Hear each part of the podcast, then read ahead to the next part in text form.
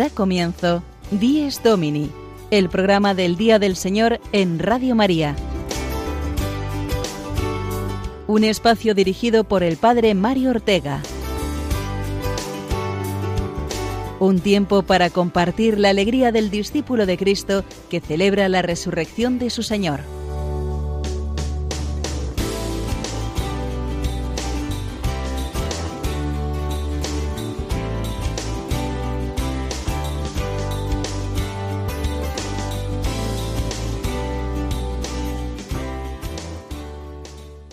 Buenos días y feliz día del Señor. Bienvenidos un domingo más a esta hora de la mañana donde queremos compartir con vosotros la alegría de la resurrección del Señor. Recibid el saludo de un servidor, el Padre Mario Ortega, y de Cristina Rubio, que desde los estudios de Radio María en Madrid eh, nos acompaña, como habitualmente. Buenos días, Cristina. Muy buenos días, Padre Mario. Aquí estamos una semana más. Es una alegría para mí compartir con todos nuestros oyentes nuestra fe ya de bien tempranito en el día más importante de la semana, el domingo el día más importante de la semana y el primero o, el último, depende del calendario que miremos, ¿no? Yo creo que en los países europeos estamos más acostumbrados a ver calendarios que empiezan la semana con el lunes, como el primer día laboral. Sin embargo, los cristianos estamos llamados a vivir el domingo en realidad como el primer día de la semana, no el último, porque celebrar intensamente la alegría de la resurrección del Señor ha de ser el impulso que nos lleve después a vivir nuestro trabajo semanal y la vida familiar con más fe, ¿no te parece? La verdad es que en, España y en nuestro continente tenemos como muy metido que la semana empieza el lunes y la empezamos así y a veces la empezamos mal porque uno empieza con el estrés del trabajo, con los colegios, con las prisas. Si la empezáramos quizás el domingo, pues la empezaríamos como el Día del Señor, más centrados en lo que debería de ser pues ese centro de nuestra vida y ese centro de la semana que es el domingo, el primer día de la semana. Yo intento vivirlo así, pero bueno, pues a veces no sale padre. Muy bien, pues este domingo, además, estamos muy atentos eh, del viaje del Papa, que se encuentra, como sabemos bien, en América. Hoy finaliza este viaje que le ha llevado a Chile y después ahora a Perú. Sí, ha sido un viaje muy largo y la verdad es que muy intenso, una semana entera.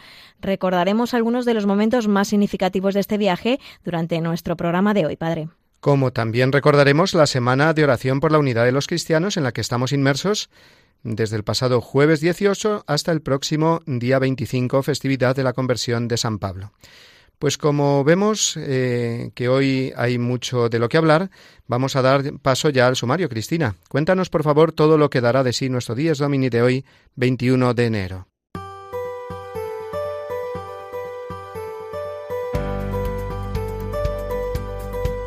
Nuestro programa de hoy comenzará, como es habitual, con el editorial semanal del Padre Mario. Después repasaremos algunos de los momentos más significativos del viaje del Papa Francisco a Chile y Perú durante esta semana.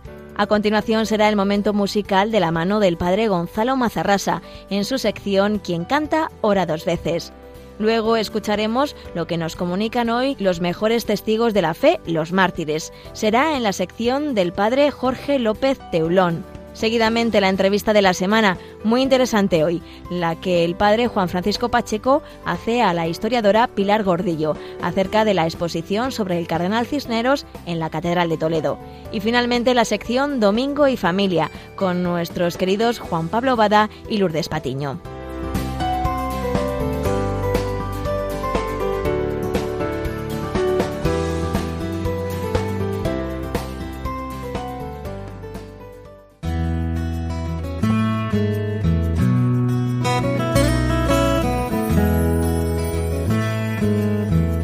El Evangelio de Juan nos detalla que los soldados que crucificaron a Cristo se repartieron sus vestidos.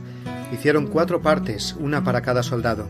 Sin embargo, la túnica era sin costura, tejida de una pieza de arriba abajo. Por eso decidieron no rasgarla, sino echársela a suerte para ver a quién le tocaba. No es este un simple detalle de la pasión, sino que en él se encierra un significado muy profundo. La túnica de Cristo, sin costuras ni rasgaduras, simboliza la unidad de la Iglesia, de todos los cristianos. Y es que así salió la Iglesia del costado abierto de Cristo, una, única, unida. Esta unidad, sin embargo, ha quedado rota en multitud de ocasiones a lo largo de la historia. El pecado humano, el afán de dominio, la falta de escucha y de perdón han sido la causa de numerosas divisiones. la Iglesia Ortodoxa, las comunidades protestantes, anglicanas, siguen las divisiones y la falta de unidad visible. Los soldados dividieron en cuatro partes los vestidos, es decir, el manto, el indumento exterior de Jesús. La túnica era el indumento interno, que se lleva en contacto directo con el cuerpo. Un símbolo, este también. Los hombres podemos dividir a la Iglesia en su elemento humano y visible, pero no su unidad profunda, que se identifica con el Espíritu Santo. La túnica de Cristo no fue ni jamás podrá ser dividida. Es la fe que profesamos en el credo. Creo en la Iglesia, una, santa, católica y apostólica. En esta semana de una... En esta semana de oración por la unidad de los cristianos viene a nosotros esta imagen de la túnica de Cristo y nos alienta en la irrenunciable labor de orar y trabajar para que esa unidad sea completamente visible. La Iglesia es una, y en esa unidad profunda hemos de pensar más en todo lo que nos vincula a los que creemos en Cristo, católicos, protestantes, ortodoxos. Tenemos más en común que las discrepancias que nos separan. Los que creen en la cruz de Cristo no nos hemos de ver como enemigos, sino como hermanos, con la misma misión compartida de rezar y trabajar por recuperar la unidad perdida. La Iglesia es una, pero quizás no nos lo creamos del todo cuando entre los mismos católicos surgen suspicacias y recelos a la hora de nombrar la palabra ecumenismo. Y no, no se trata de relativizar nada.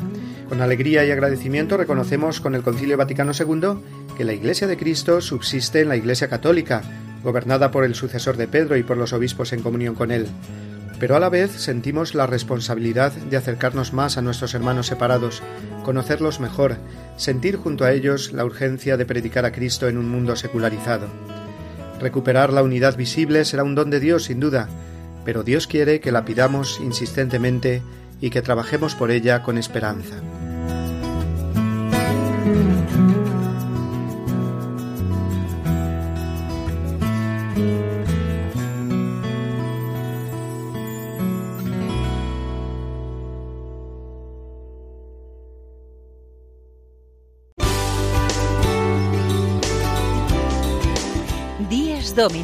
El programa del Día del Señor en Radio María. Un tiempo para compartir la alegría del discípulo de Cristo que celebra la resurrección de su Señor.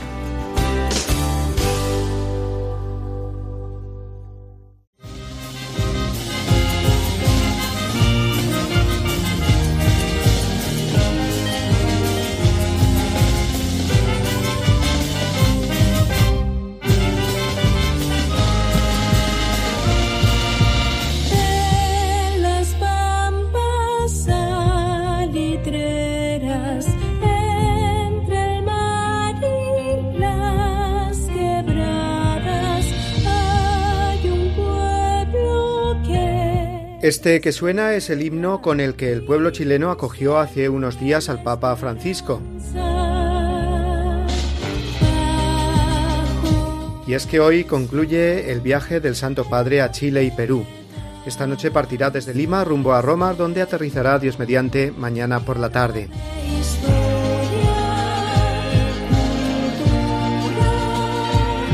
Ha sido un viaje muy intenso, con muchos discursos y encuentros con toda clase de personas, jóvenes, familias, consagrados, sacerdotes, pueblos indígenas.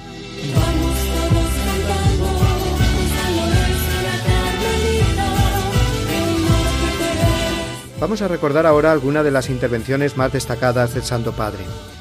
En Santiago de Chile, en el acto más concurrido, la misa en el Parque O'Higgins, el pontífice instó a los asistentes a sembrar la paz al golpe de proximidad y que las bienaventuranzas de Jesús deben ser parte del corazón de los chilenos. Bienaventurados ustedes que se dejan contagiar por el Espíritu de Dios y luchan y trabajan por ese nuevo día, por ese nuevo Chile, porque de ustedes será el reino de los cielos. Bienaventurados los que trabajan por la paz, porque serán llamados hijos de Dios. Y frente a la resignación que como un murmullo grosero socava nuestros lazos vitales y nos divide, Jesús nos dice, bienaventurados los que se comprometen por la reconciliación. Felices aquellos que son capaces de ensuciarse las manos y trabajar para que otros vivan en paz.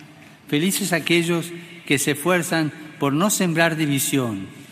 De esta manera, la bienaventuranza nos hace artífices de paz, nos invita a comprometernos para que el espíritu de la reconciliación gane espacio entre nosotros. A los sacerdotes consagrados y seminaristas habló de la vocación, y después destacó una vez más la misericordia que ha de ser la nota distintiva de la Iglesia. Somos sí llamados individualmente, pero siempre a ser parte de un grupo más grande. No existe el selfie vocacional. No existe. La vocación exige que la foto te la saque otro. ¿Y qué le vamos a hacer? Así son las cosas. No estamos aquí porque seamos mejores que otros. No somos superhéroes que desde la altura bajan a encontrarse con los mortales. Más bien, somos enviados con la conciencia de ser hombres y mujeres perdonados. Una iglesia con llagas es capaz de comprender las llagas del mundo de hoy y hacerlas suyas, sufrirlas, acompañarlas y buscar sanarlas. Una iglesia con llagas no se pone en el centro, no se cree perfecta, sino que pone allí al único que puede sanar las heridas y tiene un nombre, Jesucristo. Ayer mismo, ya en Perú, concretamente en la ciudad de Trujillo, el Papa animó a todos los peruanos a no perder la esperanza cristiana.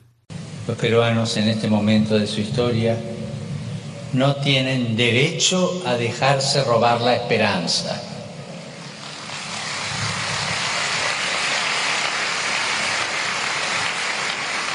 En Jesús tenemos el Espíritu que nos mantiene unidos para sostenernos unos a otros y hacerle frente a aquello que quiere llevarse lo mejor de nuestra familia. En Jesús Dios nos hace comunidad creyente que sabe sostenerse, comunidad que espera y por lo tanto lucha para revertir y transformar las múltiples adversidades. Comunidad amante porque no permite que nos crucemos de brazos.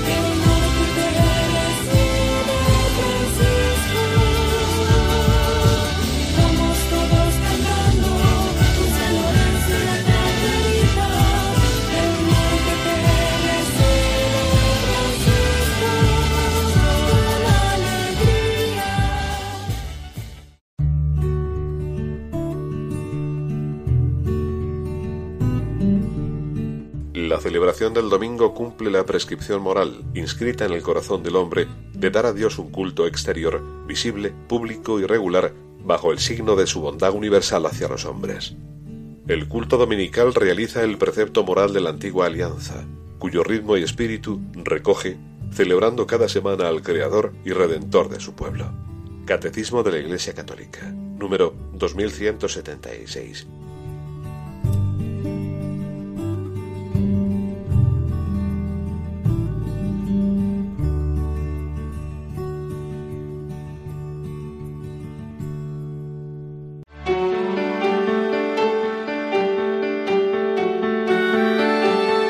Evangelio de este domingo.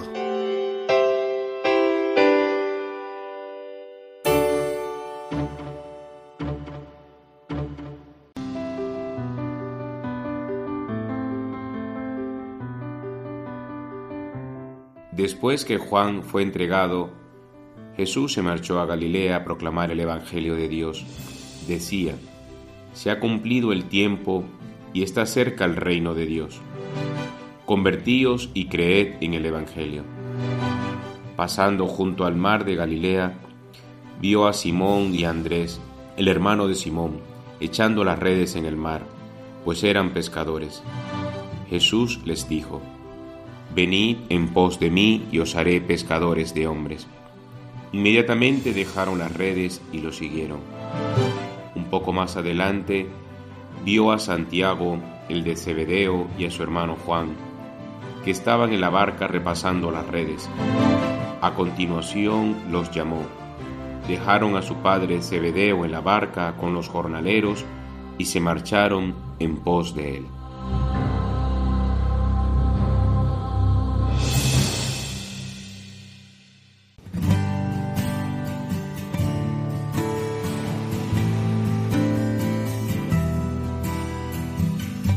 Quien canta, ora dos veces.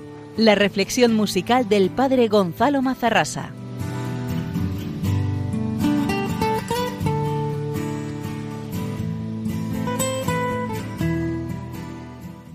No se trata de dignidad, sino de amor hasta el final. La verdadera libertad es el amor que siempre da, porque amor no es decir te quiero, sino en silencio llevar la cruz.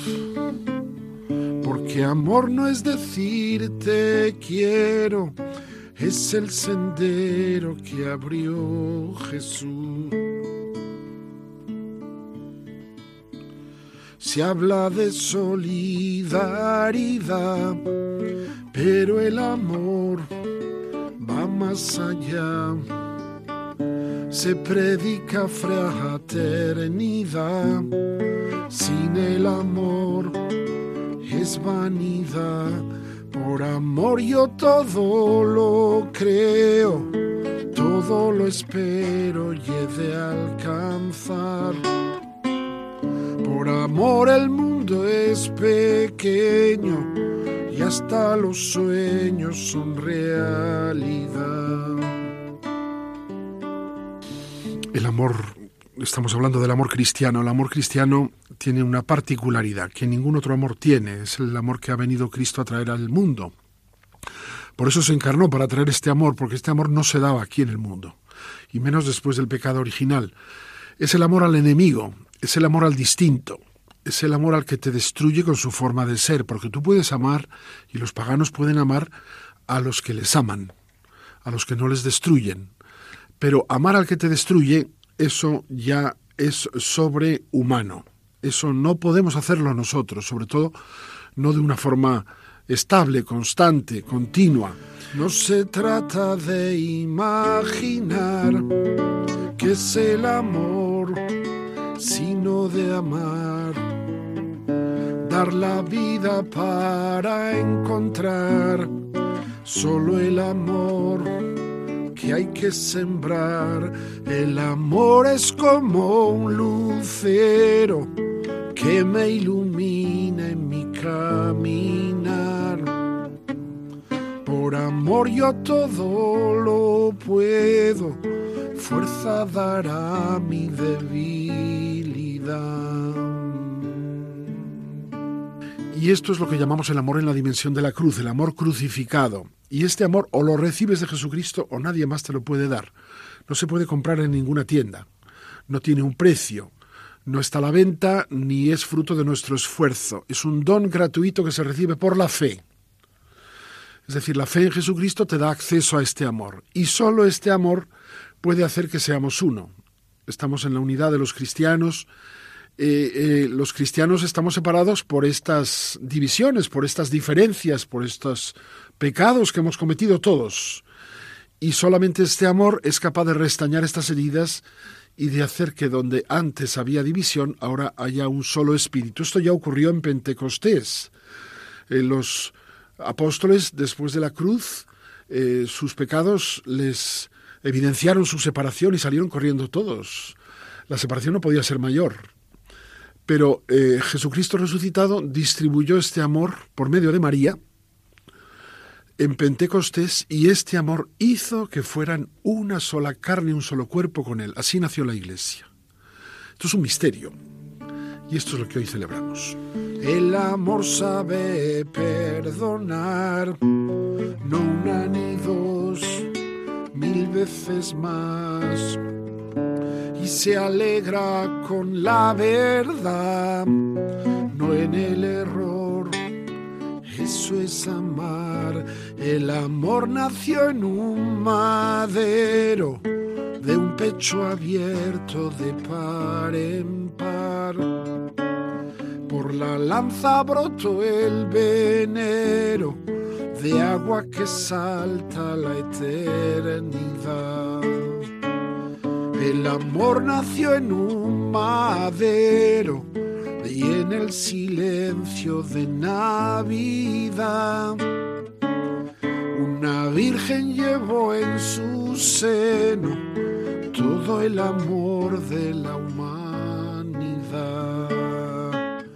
El amor nació en un madero y hoy a tu puerta llamando está. Quiere ser el tu compañero, quiere contigo resucitar.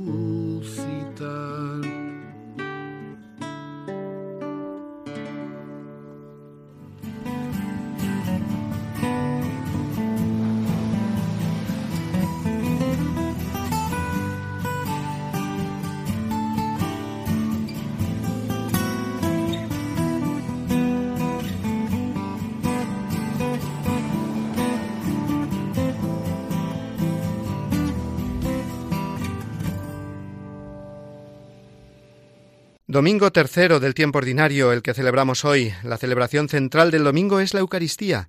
La Santa Misa es el encuentro personal y comunitario con Cristo vivo que se ofrece al Padre en el altar y que antes nos habla por medio de la palabra de Dios. Para mejorar la celebración de la Eucaristía y subrayar sus aspectos más sagrados, el cardenal arzobispo de Valencia, Monseñor Antonio Cañizares, ha enviado una carta a todos los sacerdotes de su archidiócesis, la carta lleva como título Mi casa es casa de oración, y en ella se recuerdan algunas directrices que han de tener en cuenta tanto los fieles como los propios sacerdotes en el interior del templo. Cuéntanos, Cristina, un poco sobre esta carta porque creo que son cosas muy prácticas para mejorar nuestro estar en la iglesia, en el templo. Pues se trata de una sencilla carta en la que quiere recordar a sus sacerdotes que el templo no se puede convertir en un lugar profano, sino en una casa de oración que invite a la adoración a Dios y a escucharle, a la contemplación y a gozar de su presencia.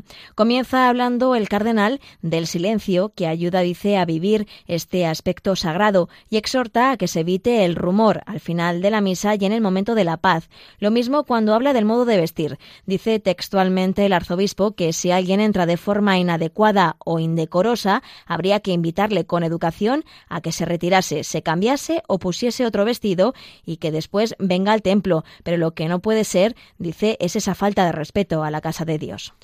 Y con respecto al sacramento de la Eucaristía directamente recuerda el sentido de la genuflexión ante el sagrario, de su valor de adoración, pero también su valor pedagógico para todos, pues es tomar conciencia de que pasamos delante de Jesús mismo, ¿verdad? También se refiere el cardenal Cañizares al momento de la comunión y confiesa textualmente que a veces se pasa muy mal viendo cómo se acercan algunos, sin ningún recogimiento y devoción, sin ningún gesto de adoración, como quien coge una galleta o algo semejante, dice así el cardenal. Se puede comulgar en la boca directamente o en la mano para después llevarse el cuerpo de Cristo a la boca, pero he de añadir que la forma más consonante con el misterio del cuerpo de Cristo que se recibe es comulgar de rodillas y en la boca.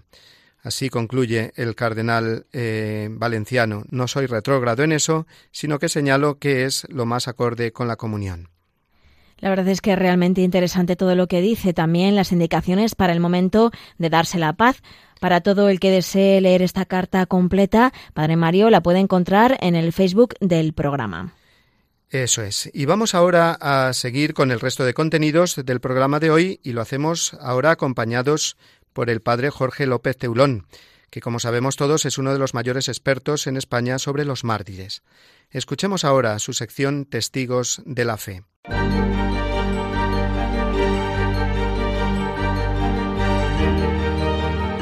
Testigos de la Fe.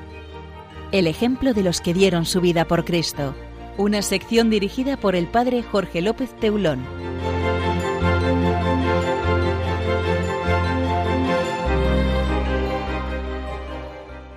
El número de víctimas martirizadas durante la persecución religiosa, que desde 1931 asoló España y que sobre todo coincidió en el espacio temporal con los días aciagos de la Guerra Civil Española de 1936 a 1939, ascendía a 6.832, según el estudio de investigación histórica de Antonio Montero Moreno, que después sería arzobispo de Mérida Badajoz.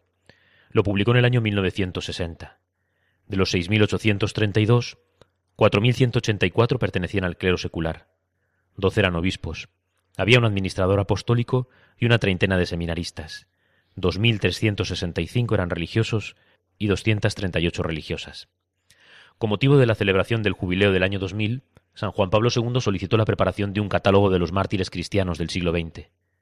También España colaboró con la reelaboración de los catálogos que las diferentes diócesis entregaron para la celebración ecuménica, que tuvo lugar en el Coliseo romano en el mes de marzo de ese año 2000. Pero ya entonces, Vicente Cárcel Ortiz, sacerdote y afamado historiador, comenzó a hablar de una cifra superior a los 10.000 mártires españoles asesinados en dicho periodo. Los datos se desglosan así. Doce obispos, un administrador apostólico, cerca de 7.000 sacerdotes religiosos y religiosas y en torno a 3.000 seglares, la mayoría de ellos pertenecientes a la acción católica, a la adoración nocturna. El trabajo en las diócesis sigue reconstruyéndose minuciosamente para afinar lo más posible dichas cifras. El 29 de marzo de 1987 fue una jornada realmente histórica en la trayectoria de las causas de canonización españolas. El Papa Juan Pablo II elevaba el honor de los altares a tres religiosas. Eran las diez de la mañana cuando el romano pontífice en su cátedra bajo el impresionante baldaquino de Bernini, sobre la tumba de San Pedro, pronunció los nombres de María del Pilar de San Francisco de Borja, Teresa del Niño Jesús y de San Juan de la Cruz, y María de los Ángeles de San José, Carmelitas del Carmelo de Guadalajara de San José, se convertían en las primeras beatificadas del inmenso grupo de mártires españoles de la persecución religiosa de 1934 a 1939. El otro hito lo marcarían los mártires de Turón, ocho hermanos de la Salle y un pasionista, asesinados en esa localidad asturiana el 9 de octubre de 1934. A este grupo se sumaría un hilardense, que también era hermano de la Salle, Jaime Hilario Barbal, fusilado en Tarragona el 18 de enero de 1937. Los diez habían sido beatificados el 29 de abril de 1990 y fueron canonizados en 1999. Fueron los primeros santos de tan amargo y cruel episodio de la historia de España. Finalmente a ellos se unía Pedro Poveda Castroverde, canonizado por el Papa Juan Pablo II en su última visita a España el 4 de mayo de 2003. Cumplidos ya más de 80 años del estallido de aquella guerra, nuestros mártires siguen hablándonos y fue Juan Pablo II quien les dio voz para que la Iglesia conociese su testimonio. La voz que en tantas homilías, en las diferentes beatificaciones que él mismo presidió, no dejó de insistir en que el martirio cristiano es semilla de reconciliación, nunca de odios ni de rencores. Uno de los once santos de esa persecución en la España de los años treinta es Manuel Barbal Cosán. Nació en 1898 en Envigny, una pequeña ciudad al pie de los Pirineos, al norte de España. Conocido por su carácter serio, no tiene más que doce años cuando con la bendición de sus padres, trabajadores valientes y piadosos, entra en el seminario de la diócesis de Urgel. Al poco tiempo tiene problemas auditivos y le aconsejan volver con su familia. Convencido de que Dios le llama, siente una gran alegría cuando en 1917 se entera de que el Instituto de los Hermanos le acepta en el noviciado de Irún, cerca de la frontera francesa. Después de 16 años en diferentes comunidades, sus problemas auditivos aumentan y le obligan a abandonar la escuela para trabajar en la huerta de la Casa de Formación de San José de Cambrils, en Tarragona. En julio de 1936, dirigiéndose a su casa familiar, se encuentra en Mollerusa cuando la guerra civil estalla. Identificado como hermano, es arrestado y encarcelado. En diciembre se le traslada a Tarragona y se le envía a un barco prisión junto con otros hermanos. El 15 de enero de 1937 se le hace un juicio sumarísimo. A pesar de que puede lograr su libertad declarando que no es más que hortelano, insiste en su condición de religioso, y de este modo sella su destino. El 18 de enero es conducido al cementerio en la cuesta llamada Monte de la Oliva para ser ejecutado. Sus últimas palabras a sus asesinos fueron Muchachos, morir por Cristo es vivir. Cuando dos descargas de fusil fallan su diana, los soldados abandonan sus fusiles y huyen. Su jefe, vociferando insultos groseros, dispara cinco pistoletazos a quemarropa, y la víctima cae a sus pies. Me parece hermosa la descripción que él mismo nos dejó de sus padres. En una carta que se conserva de San Jaime Hilario, Leemos, Mi padre es un cristiano ejemplar y modelo de ciudadanos honrados. Es irreprochable en su conducta, palabras y procederes. Es prudente y moderado en el hablar. Manifiesta mucha delicadeza y tiene don de gentes, y sorprende fácilmente con su palabra. Siempre comprensivo y optimista, amigo de las tradiciones, de voluntad fuerte y sin consideraciones humanas. Nunca ha dejado de cubrirse la cabeza con la típica barretina catalana, cuando en pleno siglo XX tantos la habían abandonado. Mi madre era una santa, tipo y modelo del ama de casa cristiana.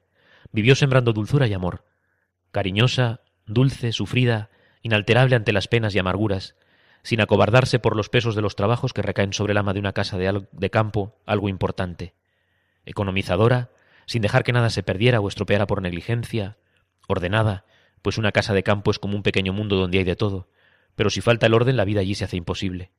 Nunca se sentía ofendida, lo perdonaba o disimulaba todo, sonriente aunque pasara penas que no comunicaba, alegre aunque sintiera amargura en el corazón. Al ser condenado a muerte, nuestro protagonista escribió esta carta de despedida a su familia. Querido padre, su madre ya había fallecido, querido padre y familia, he sido juzgado y condenado a muerte. Acepto contento la sentencia. No me han hecho ningún cargo. Solo porque soy religioso he sido condenado. No lloréis. No soy digno de lástima. Moriré por Dios y por mi patria. Adiós. Os esperaré en el cielo. Manuel Barbal.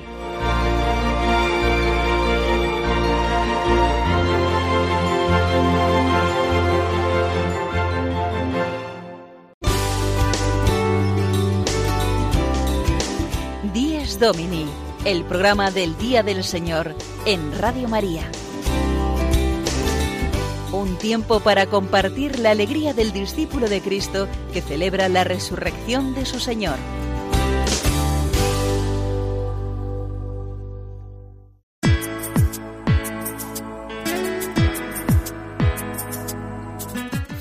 En la fe. La entrevista de la semana de la mano del Padre Juan Francisco Pacheco.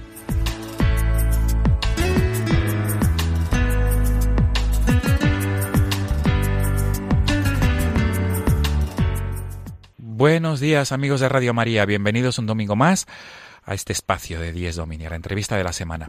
Este domingo queremos detenernos en la exposición Cisneros, arquetipo de virtudes, espejo de prelados. Es una, exposición de arte que, que, se está desarrollando en la ciudad de Toledo, en la Catedral Primada. Eh, se inauguraba esta exposición el pasado día 8 de noviembre con motivo del quinto centenario de la muerte del cardenal Cisneros. Es una exposición que cuenta con 350 piezas y estas piezas vienen desde muchos lugares de España. La exposición estará en la Catedral de Toledo hasta el próximo 18 de febrero y por este motivo, para hablarnos del Cardenal Cisneros y hablarnos de esta ilustre exposición, tenemos al otro lado del hilo telefónico a Pilar Gordillo. Es historiadora del arte y además colabora en el área Fe Cultura del Arzobispado de Toledo. Pilar, buenos días. Muy buenos días a todos. Y feliz día del Señor. Igualmente a todos los oyentes de nuestra querida Radio María.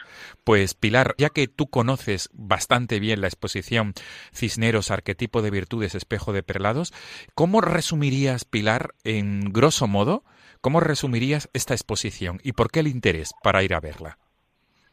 Bueno, lo primero de todo es que cuando una catedral se abre y abre sus capillas y abre espacios y objetos que habitualmente ella tiene y que están ligados con la figura de Cisneros, pues hombre, ya no solo es una exposición al uso, sino que la catedral está brillando en todo su esplendor. O sea, que es toda una aventura eh, seguir un hilo conductor, atravesar la figura de Cisneros con todos sus matices, pues el tratamiento a las minorías, eh, su afán conquistador, su obediencia al testamento de la reina Isabel, el tema de su vida, en fin, y de paso ir salpicando durante el discurso pues estos espacios que son muy elocuentes y que hablan todavía más eh, con más acierto, con más grandeza, con más belleza pues de la, de la propia obra de Cisneros. Bien, Pilar, y como he dicho antes, son 350 piezas eh, de muchos lugares de España. Eh, ¿Alguna que resaltar de manera especial? Hombre, eh, la custodia de la catedral siempre es una pieza, una joya descomunal, como se la ha calificado con justicia, y está recientemente restaurada y brilla en todo su esplendor. Lógicamente, la capilla mozárabe con ese fresco de la conquista de Orán, pues también es excepcional. Y luego, pues hay obras de, miniatura, el misal rico de Cisneros, que llevaba desde el siglo XIX fuera del archivo catedralicio, en la Biblioteca Nacional y ha vuelto, como quien dice, a casa estos días a su catedral, eh, bueno, pues con motivo de, de, esta exposición.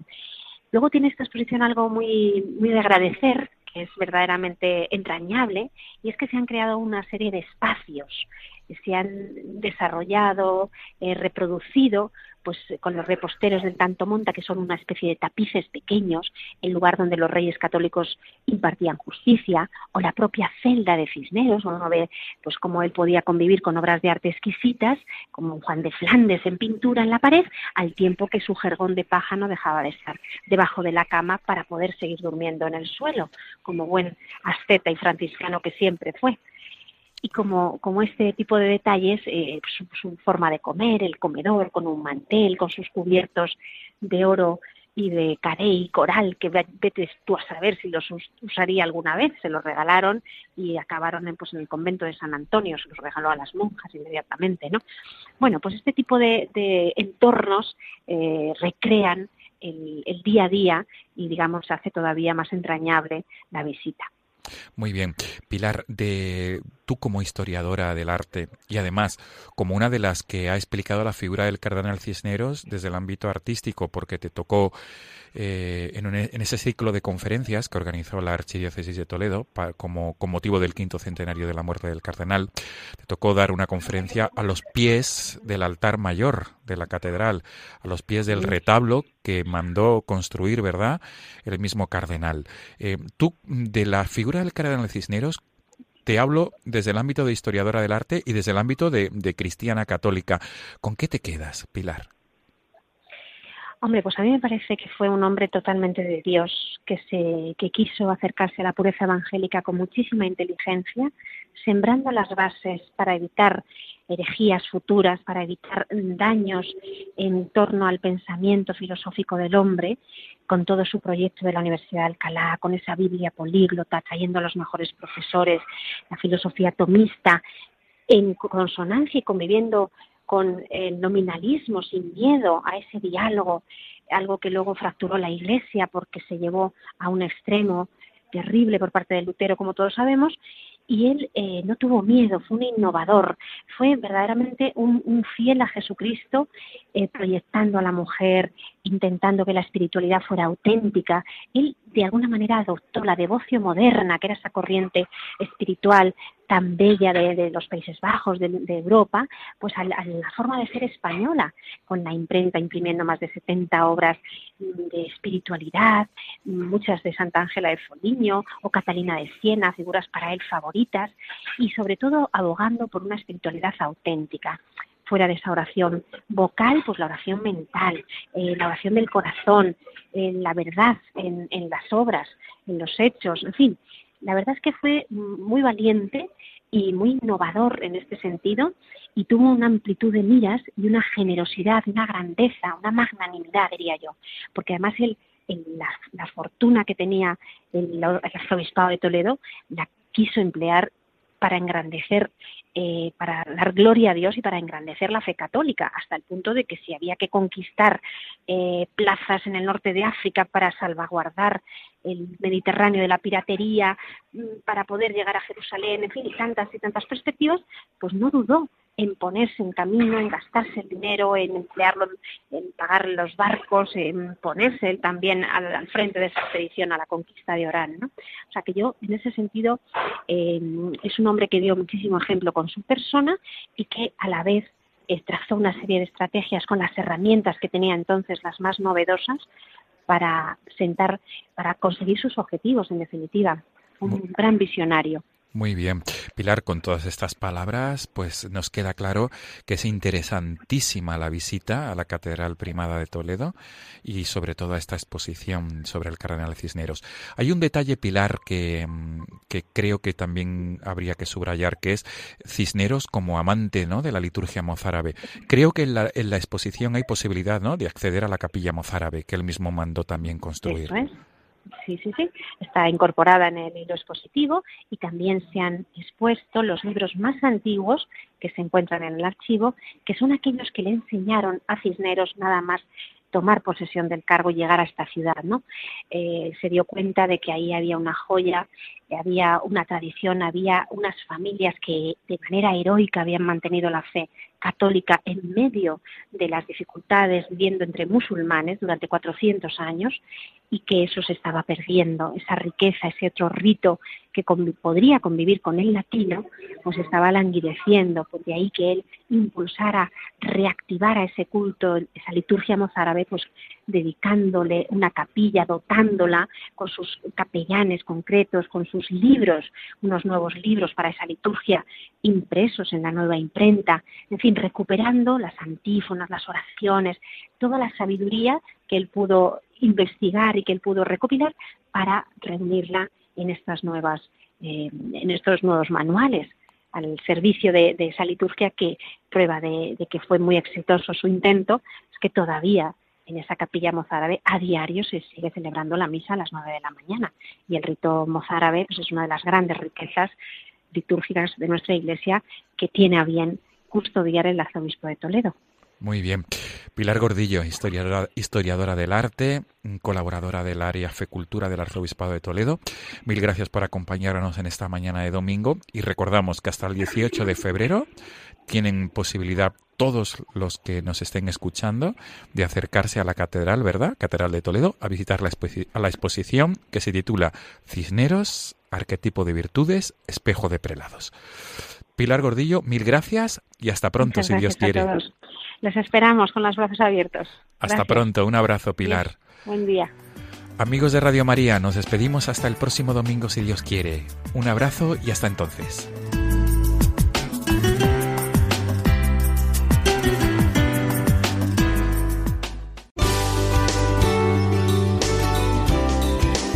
Días Domini, el programa del Día del Señor en Radio María. Un tiempo para compartir la alegría del discípulo de Cristo que celebra la resurrección de su Señor.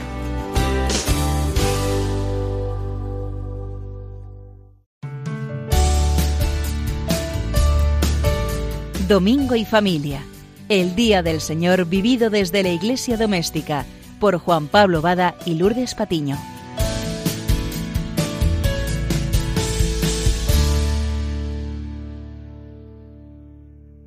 Buenos días, queridos oyentes de Radio María, bienvenidos. Hoy, domingo 21 de enero, tenemos con nosotros a un matrimonio para que nos hablen un poco de su familia. Son José Antonio y Alicia. Están casados hace seis años y tienen tres hijos y uno en camino.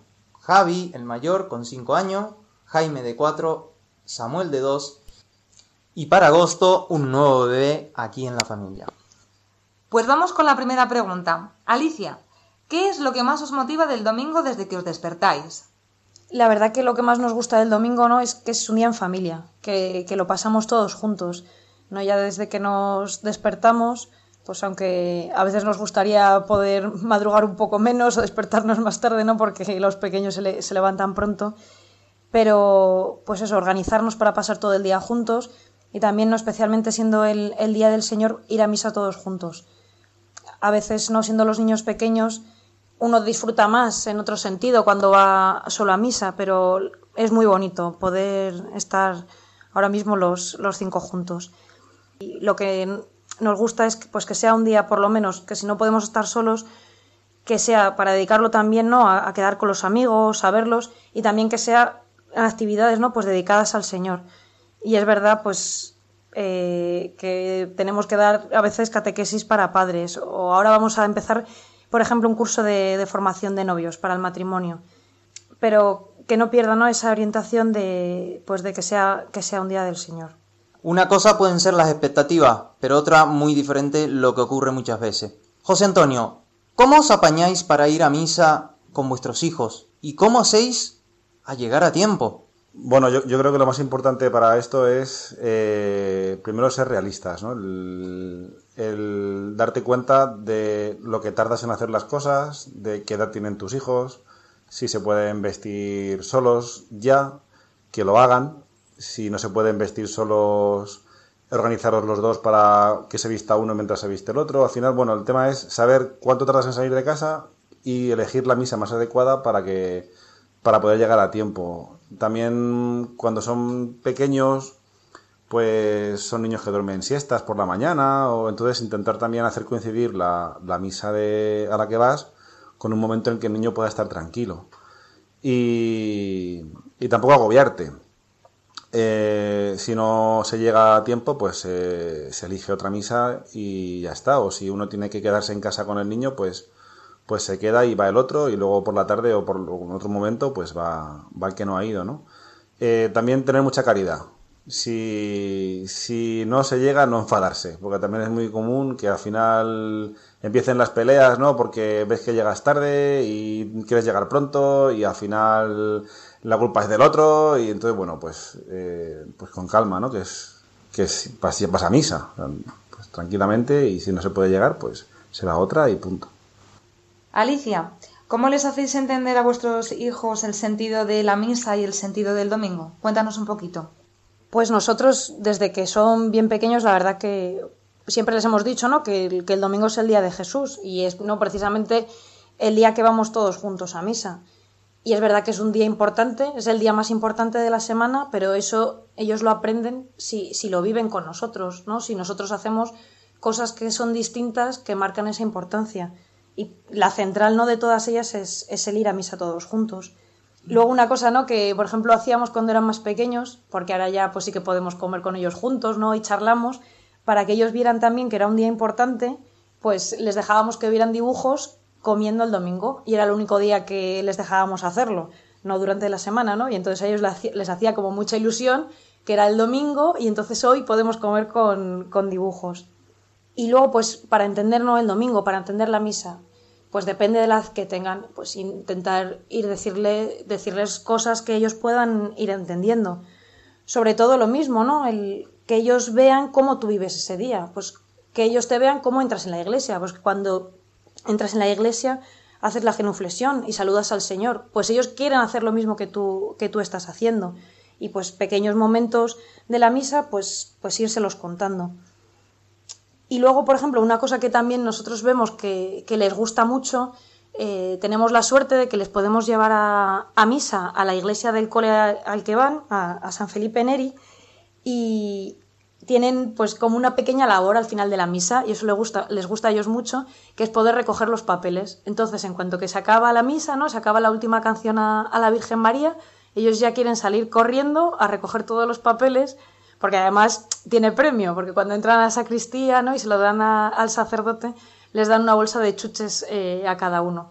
¿no? Y entonces pues son pequeños detalles para, pues eso, remarcar la importancia del domingo y, y vivir así el Día del Señor. Aunque ya lo hemos comentado, pero para puntualizar, Alicia, ¿qué recomendaciones daríais a unos padres para vivir el Día del Señor en familia? Pues la verdad que eso, lo que hemos estado comentando, ¿no?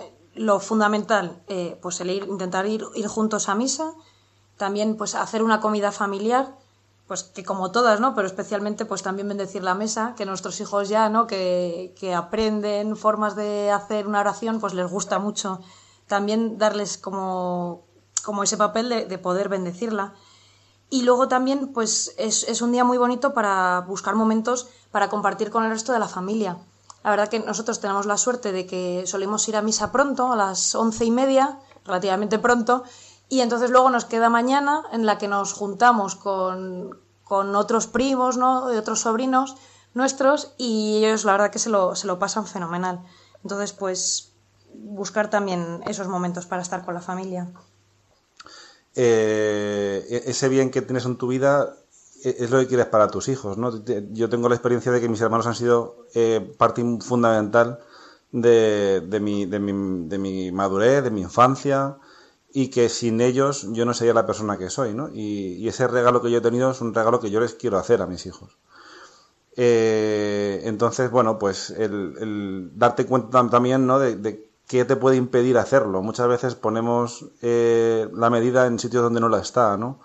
Eh, pues yo qué sé, hablando con la gente del trabajo, pues que pagar la universidad a mis hijos, bueno, ya, ya llegará y si no se la puedo pagar, que se la paguen ellos, ¿no? Que, que, ya podrán trabajar. Entonces, hay muchas, muchas veces nos ponemos topes en cosas que realmente no son importantes. Muy bien, pues sin más, muchísimas gracias Alicia y José Antonio por estar aquí con nosotros compartiendo vuestra experiencia y nos despedimos de todos vosotros radioyentes, que paséis un feliz domingo en el Señor.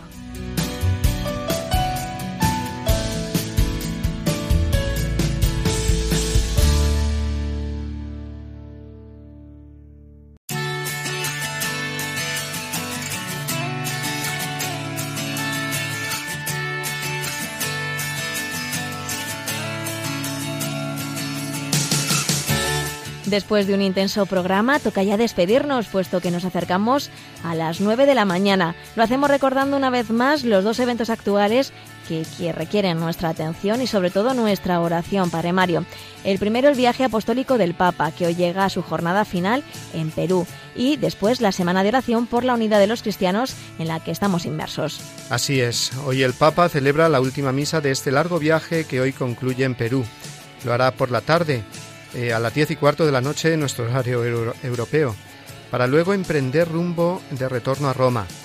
14 horas de vuelo, ni más ni menos, le esperan al pontífice, hasta que llegue a la ciudad eterna mañana pasadas las 2 de la tarde.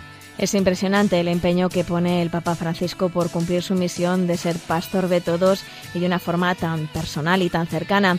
Nos ha quedado a todos grabado ese momento del viaje en el que celebró el matrimonio de una pareja durante uno de los vuelos o también cuando se bajó del Papa Móvil para interesarse por una policía que había sufrido un pequeño accidente. Anécdotas y más que anécdotas, porque nos muestran claramente que el camino de la evangelización es la persona concreta, el apostolado uno a uno, llevándoles a todos la buena nueva del Señor.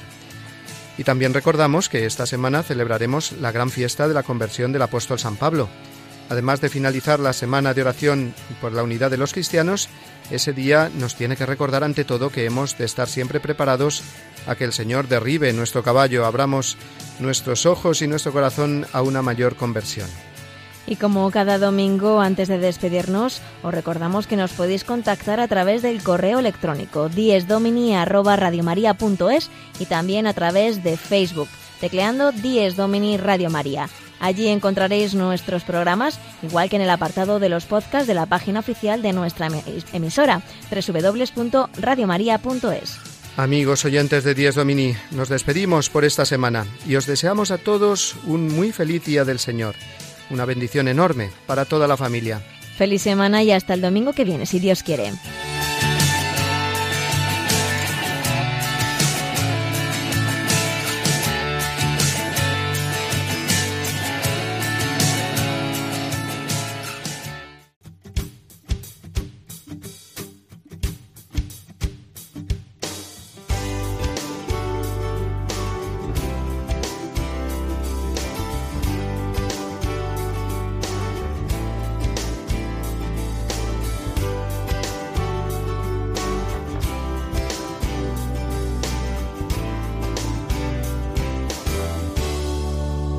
Y así termina Dies Domini, el programa del Día del Señor en Radio María.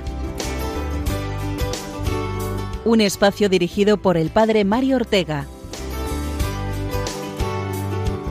Un tiempo para compartir la alegría del discípulo de Cristo que celebra la resurrección de su Señor.